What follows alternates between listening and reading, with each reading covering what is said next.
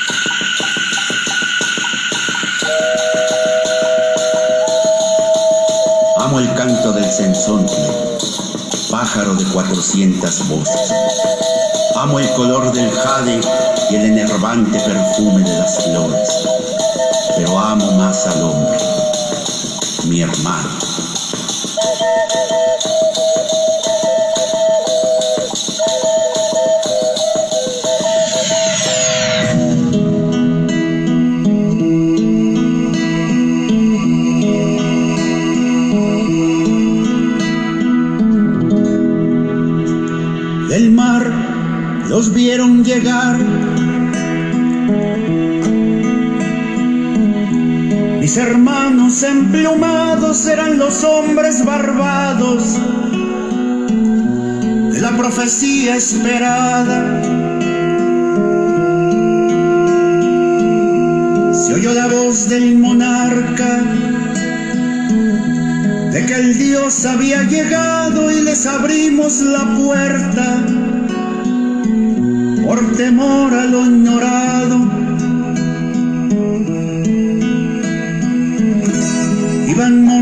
En bestias, como demonios del mal, iban con fuego en las manos y cubiertos de metal. Solo el valor de unos cuantos les opuso resistencia y al mirar correr la sangre se llenaron de vergüenza. Porque los dioses ni comen ni gozan con lo robado y cuando nos dimos cuenta ya todo estaba acabado. Y en ese error entregamos la grandeza del pasado y en ese error nos quedamos.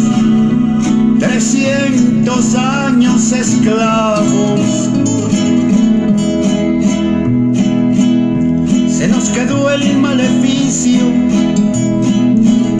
de brindar al extranjero nuestra fe, nuestra cultura, nuestro pan, nuestro dinero. Seguimos cambiando oro por cuentas de vidrio y damos nuestra riqueza por sus espejos con brillo.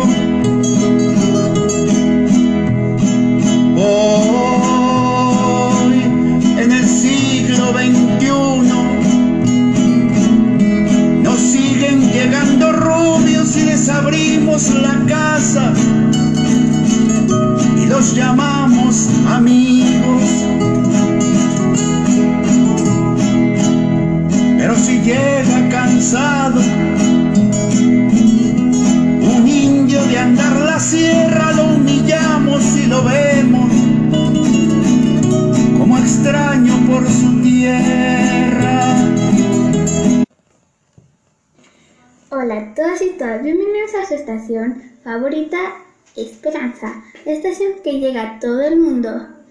Los acompañamos sus amigas Sara y Mía. Hoy tenemos un programa muy especial, pues es día 12 de octubre del 2020 y en este, como muchos espacios, conmemoramos el Día de la Resistencia Indígena. Así es, Sara. Nuestra escuela primaria Concepción Meléndez, una escuela para pensar, en un acto por rescatar nuestras raíces y seguir impulsando el sentido colectivo desde nuestras propias voces. Aún a pesar de la pandemia, presentamos ante todos ustedes un pequeño programa para propiciar la reflexión y el análisis en este día tan importante. Ahora nos enlazamos con Alba Luis Jurado Méndez, nuestra directora, quien tiene un mensaje para todos nosotros. Buen día.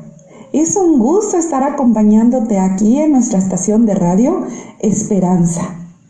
Hoy platicaremos sobre por qué nuestra ceremonia del 12 de octubre se llama Día de la Resistencia Indígena.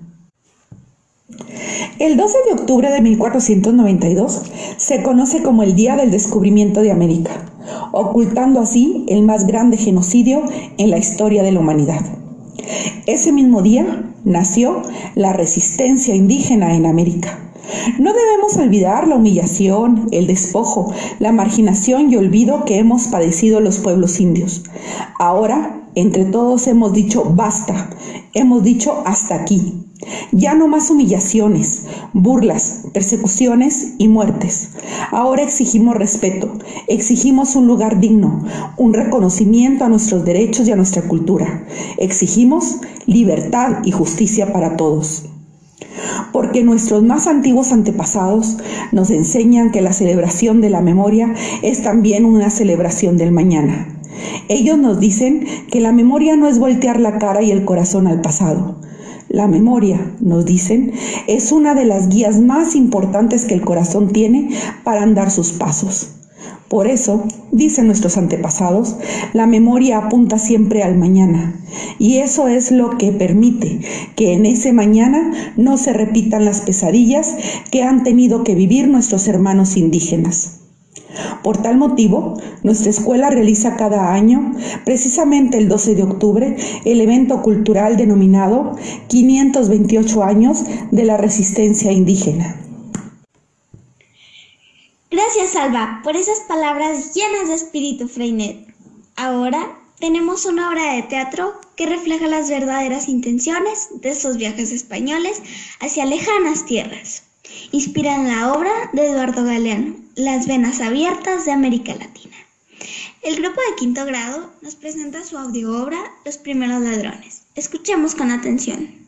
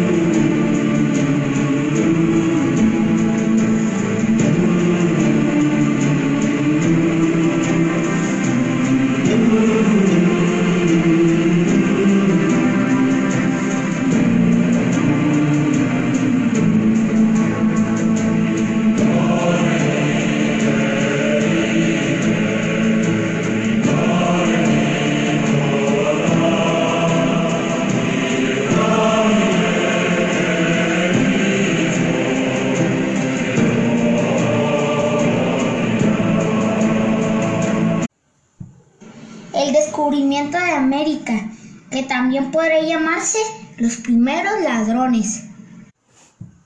¡Tierra! ¡Tierra a la vista! En la feliz madrugada del día 12 de octubre de 1492, el joven marinero español Rodrigo de Triana, desde el alto mastil de la Pinta, divisó por primera vez las tierras de América.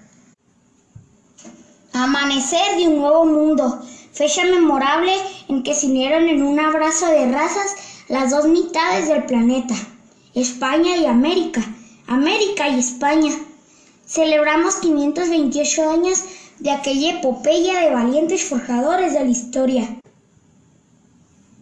Os agradezco, Señor, por haberme librado de las acechanzas del viento y del mar. Vuestra mano poderosa me ha conducido sano y salvo hasta estas lejanas tierras.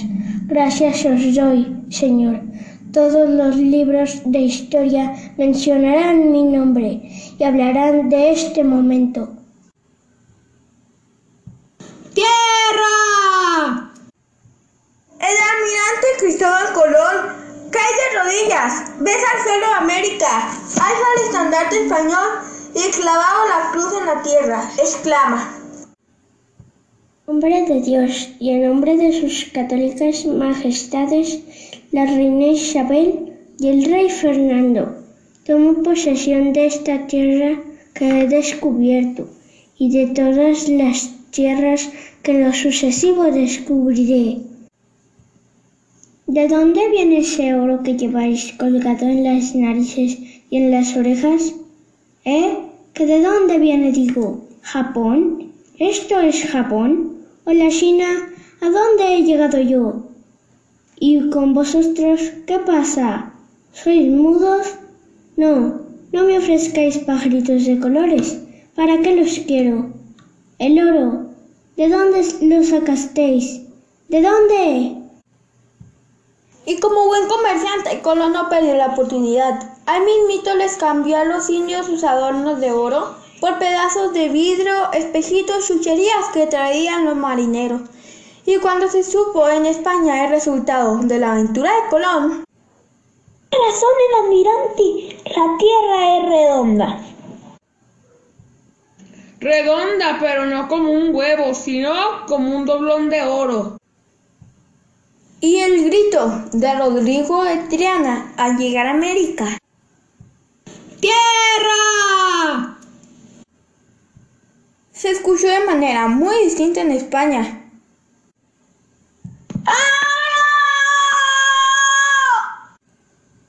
Sí, brillante y preciado oro. Y así, muy pronto, la noticia del descubrimiento del oro corrompió a toda Europa.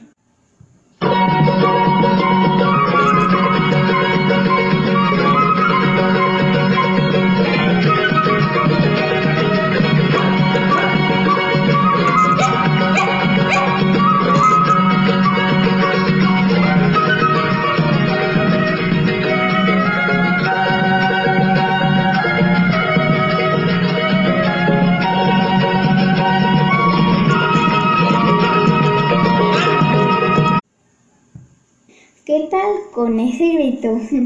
Bueno, es momento de reflexionar en casa. ¿Fue descubrimiento de América? Por cierto, recuerden que tú tienes la palabra. Puedes escribirnos en nuestros números en el estudio 627-141-7574 y 627-142-4835. Y comenta cuál es tu opinión sobre estos hechos históricos. No olvides que nuestro equipo contesta todas tus dudas.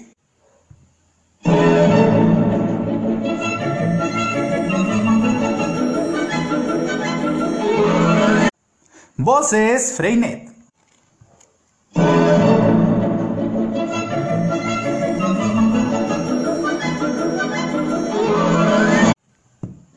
¿Fue el descubrimiento de América o no?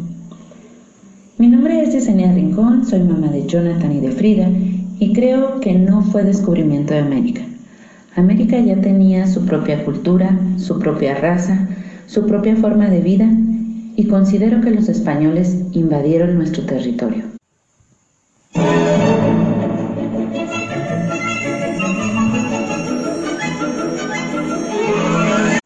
Voces Freinet.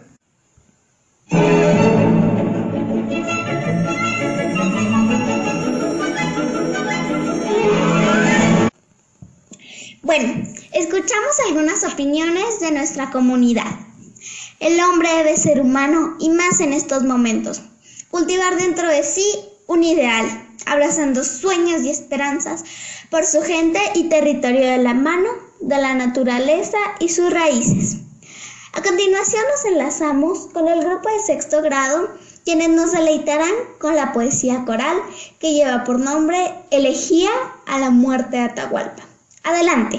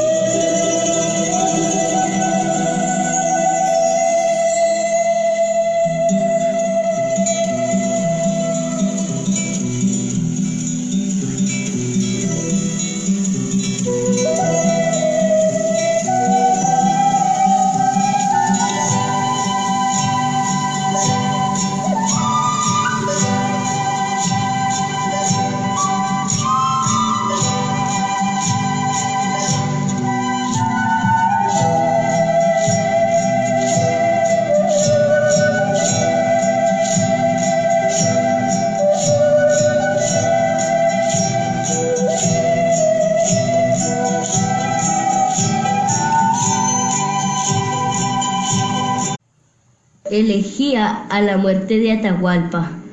Por sexto grado. Autor anónimo. En un corpulento guabo, un viejo carahuesta. Con el lloro de los muertos llorando en la soledad. Y la tierna tortolilla en otro árbol más allá. Lamentando tristemente le acompaña su pesar. Como niebla vi los blancos en muchedumbre llegar.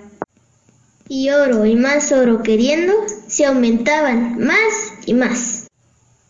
Al venerado padre Inca con una astucia falaz. Cogiéronle y ya rendido le dieron muerte fatal.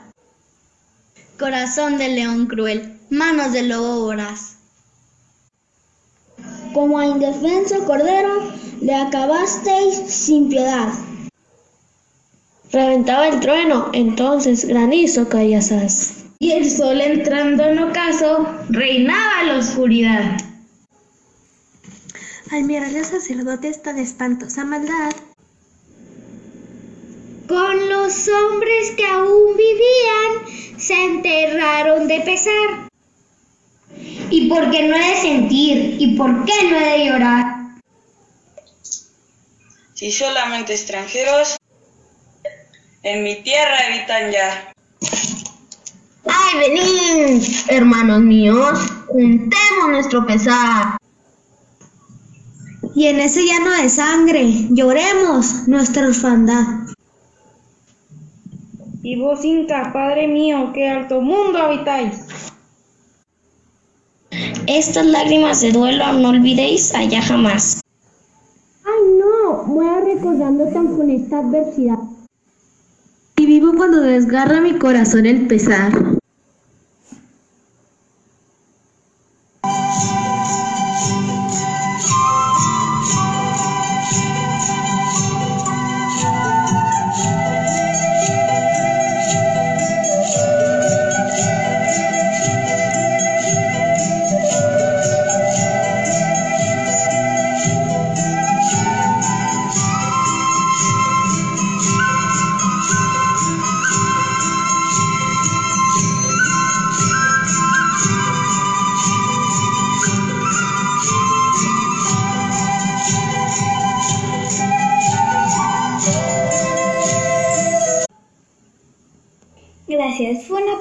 Llena de sentimientos.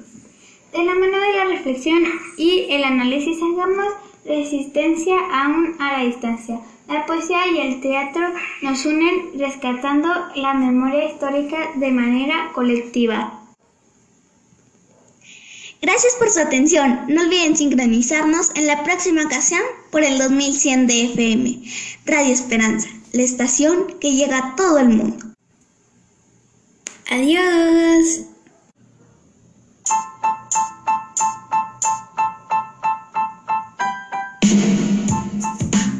Radio Esperanza, la estación que llega a todo el mundo.